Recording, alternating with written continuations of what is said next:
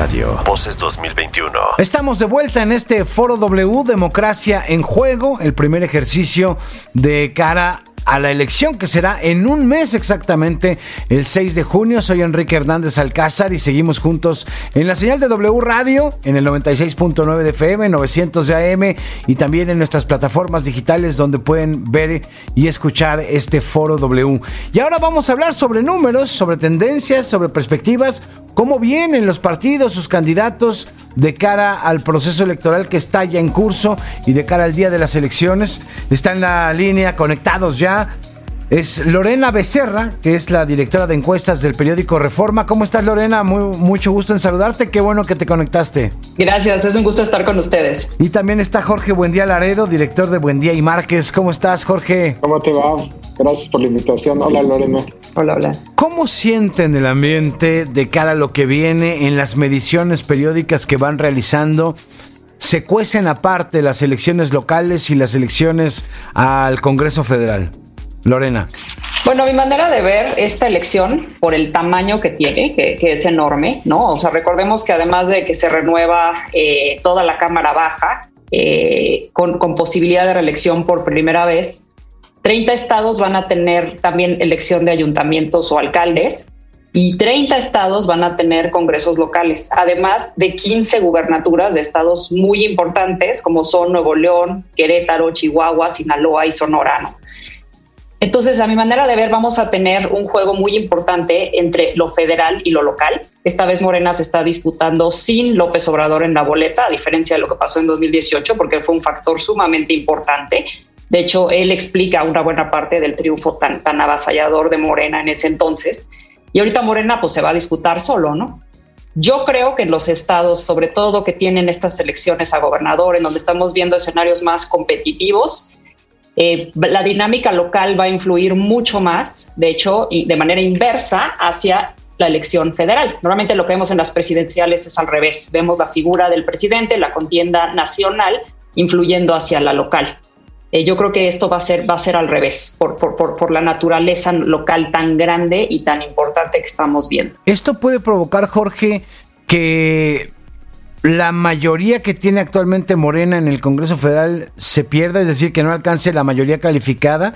Mira, por lo que hemos visto en las encuestas nacionales, eh, los porcentajes que tiene Morena y sus aliados están todavía por encima de lo que sacaron en 2018, ¿no? Y, si utilizamos de benchmark de 2018, eh, pues simplemente con esa votación, digamos, si la replicáramos con la actual conformación de alianzas, Morena y sus aliados se llevarían 302 eh, diputados de los 500, es decir, 60%, ¿no? Creo que la gran interrogante es eh, en qué momento si las encuestas van a reflejar que los porcentajes que se estiman tanto para Morena, el PT y el Verde eh, están por abajo de lo que sacaron en, 2018. Todavía no lo estamos viendo.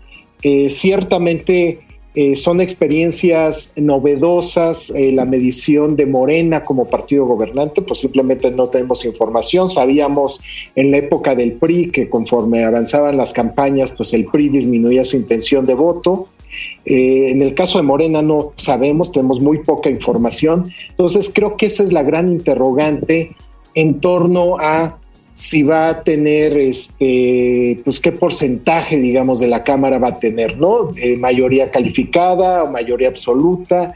Eso todavía no lo estamos, aunque ciertamente creo que sí podemos, eh, pues estar prácticamente seguros de que Morena y sus aliados pues van a tener mayoría absoluta, ¿no? Este, más de 251%, más de 251 distritos de los eh, diputados de los 500.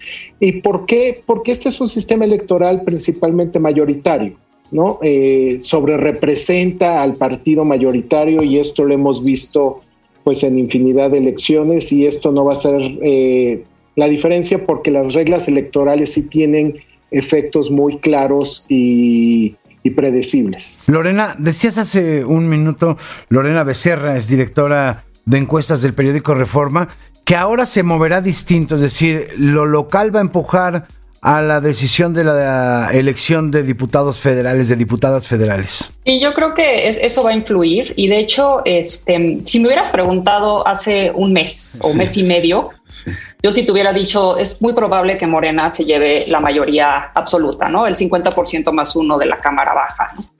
Pero hay que tomar en cuenta eh, muchos factores. Para empezar, bueno, lo que comentábamos, López Obrador no está en la boleta como estuvo en 2018.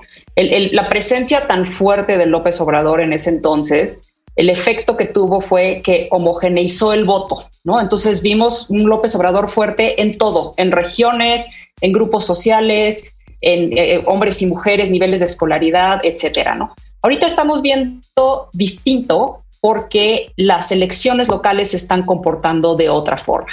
Entonces, en los estados en donde incluso Morena estaba arrancando arriba, ahorita vemos cómo se está desplomando, como es Nuevo León, ¿no? Campeche, Nuevo León. Campeche, San Luis Potosí también, ¿no? Y se empiezan a cerrar contiendas en donde parecía que iba a ganar contundentemente.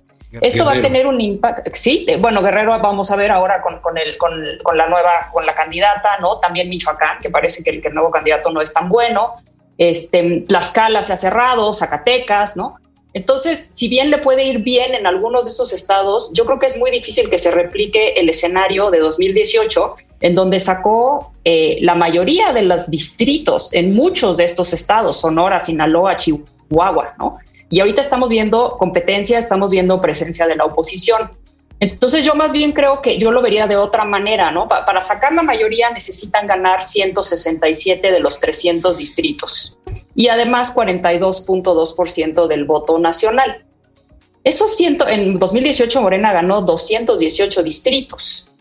Yo veo muy complicado o sí veo que se le está complicando a Morena la posibilidad de retener esos 218 distritos. O sea, podría perder esos 51 que hacen la diferencia para el 167 fácilmente en cualquiera de estos estados, incluyendo estados en donde gobierna, como Veracruz, por ejemplo, que está muy emproblemado el gobernador, ¿no? Aquí en la ciudad puede tener problemas, en el Estado de México, ¿no? Entonces sí, sí veo el impacto local. Jorge Buendía Laredo, director de Buendía y Márquez. Decía Lorena que hoy no está López Obrador en la boleta, pero está en el juego político, está todos los días en la mañanera, a pesar de la veda, se mete con calzador y casi con pinzas a hablar de los temas de los que supuestamente no podría estar hablando.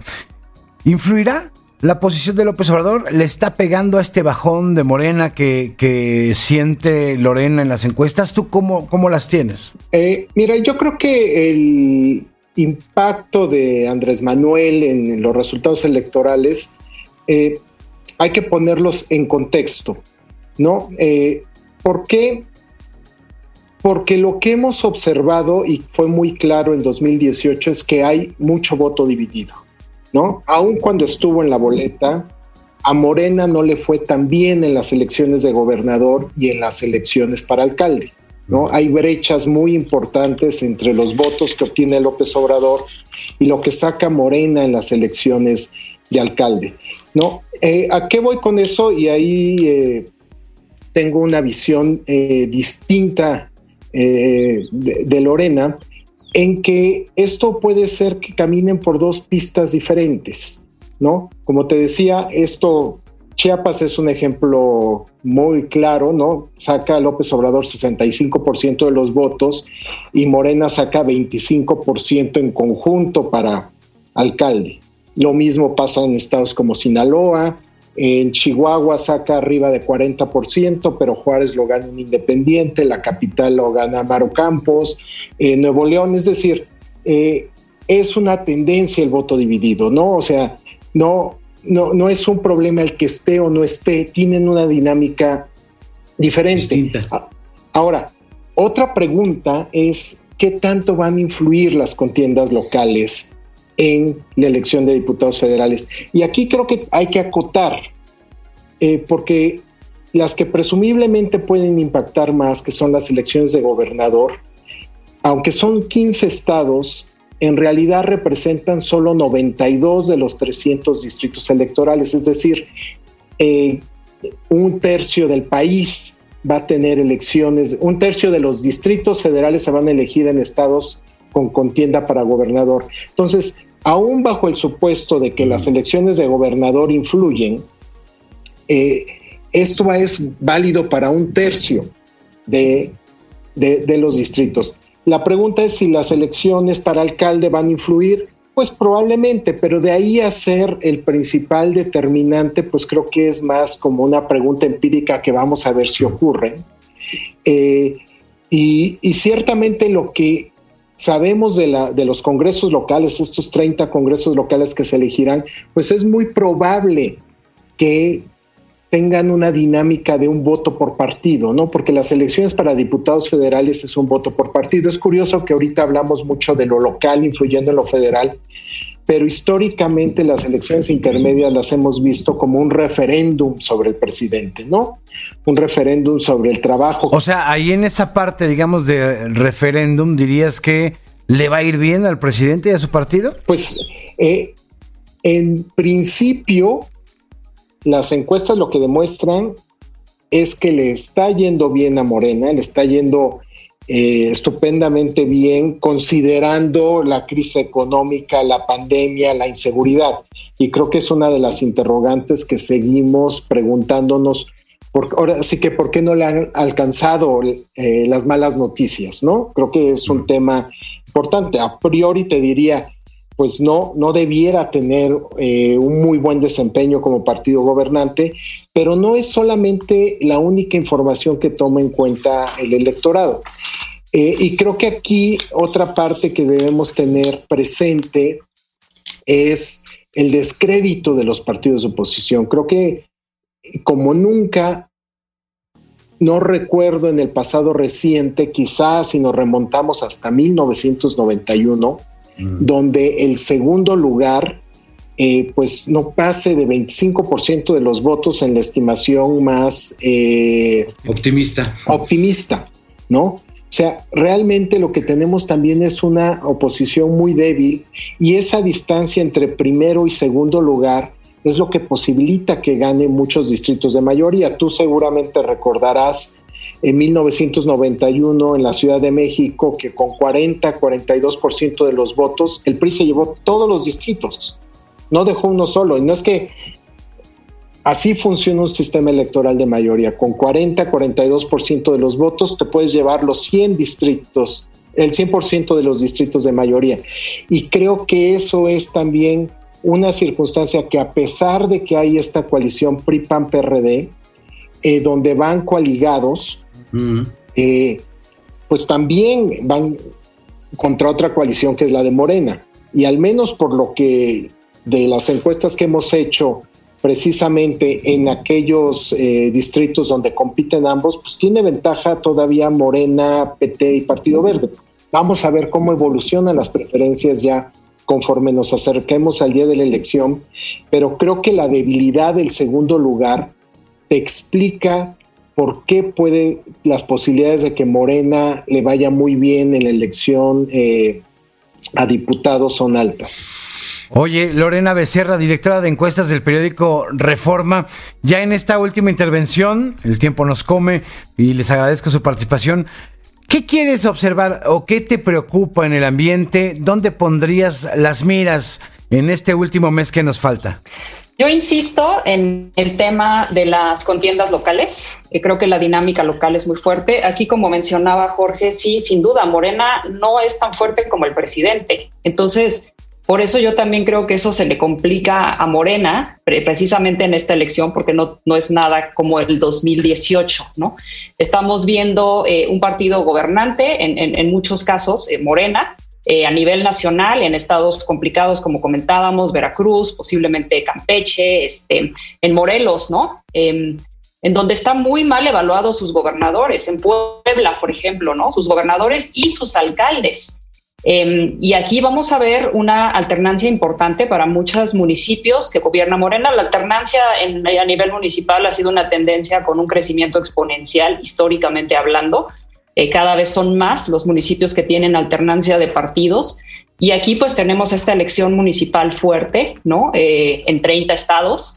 donde empezamos a ver competencia. Eh, yo creo que Morena no está tan bien posicionado como el presidente, nunca lo ha estado, tiene sus propias problemáticas, tiene sus propios escándalos locales, digamos. Entonces yo me fijaría mucho en el contexto local, también los temas en los que se van a, se van a fijar los, los votantes, porque tenemos la dinámica nacional en donde hay temas de economía, seguridad, etcétera, pero en muchos de estos estados hay, una precisión un poquito más específica en ciertos temas, ¿no? Entonces esto es lo que nos, nos emplea todo el, mosaico del país que vemos y que es a lo que se va a tener que enfrentar el presidente en sus próximos tres años, ¿no? Esto en realidad no solo es una elección de referéndum por la Cámara, sino por todos los gobiernos que puede o no adquirir o perder Morena, ¿no? Jorge Buendía Laredo, director de Buendía y Márquez, ¿dónde pones tú los puntos importantes a no dejar de observar y de estar pendientes? Bueno, creo que eh, ciertamente la guerra de narrativas va a ser muy importante, ¿no? ¿Quién resulta ganador? ¿Quién supera expectativas en, eh, eh, este 6 de junio?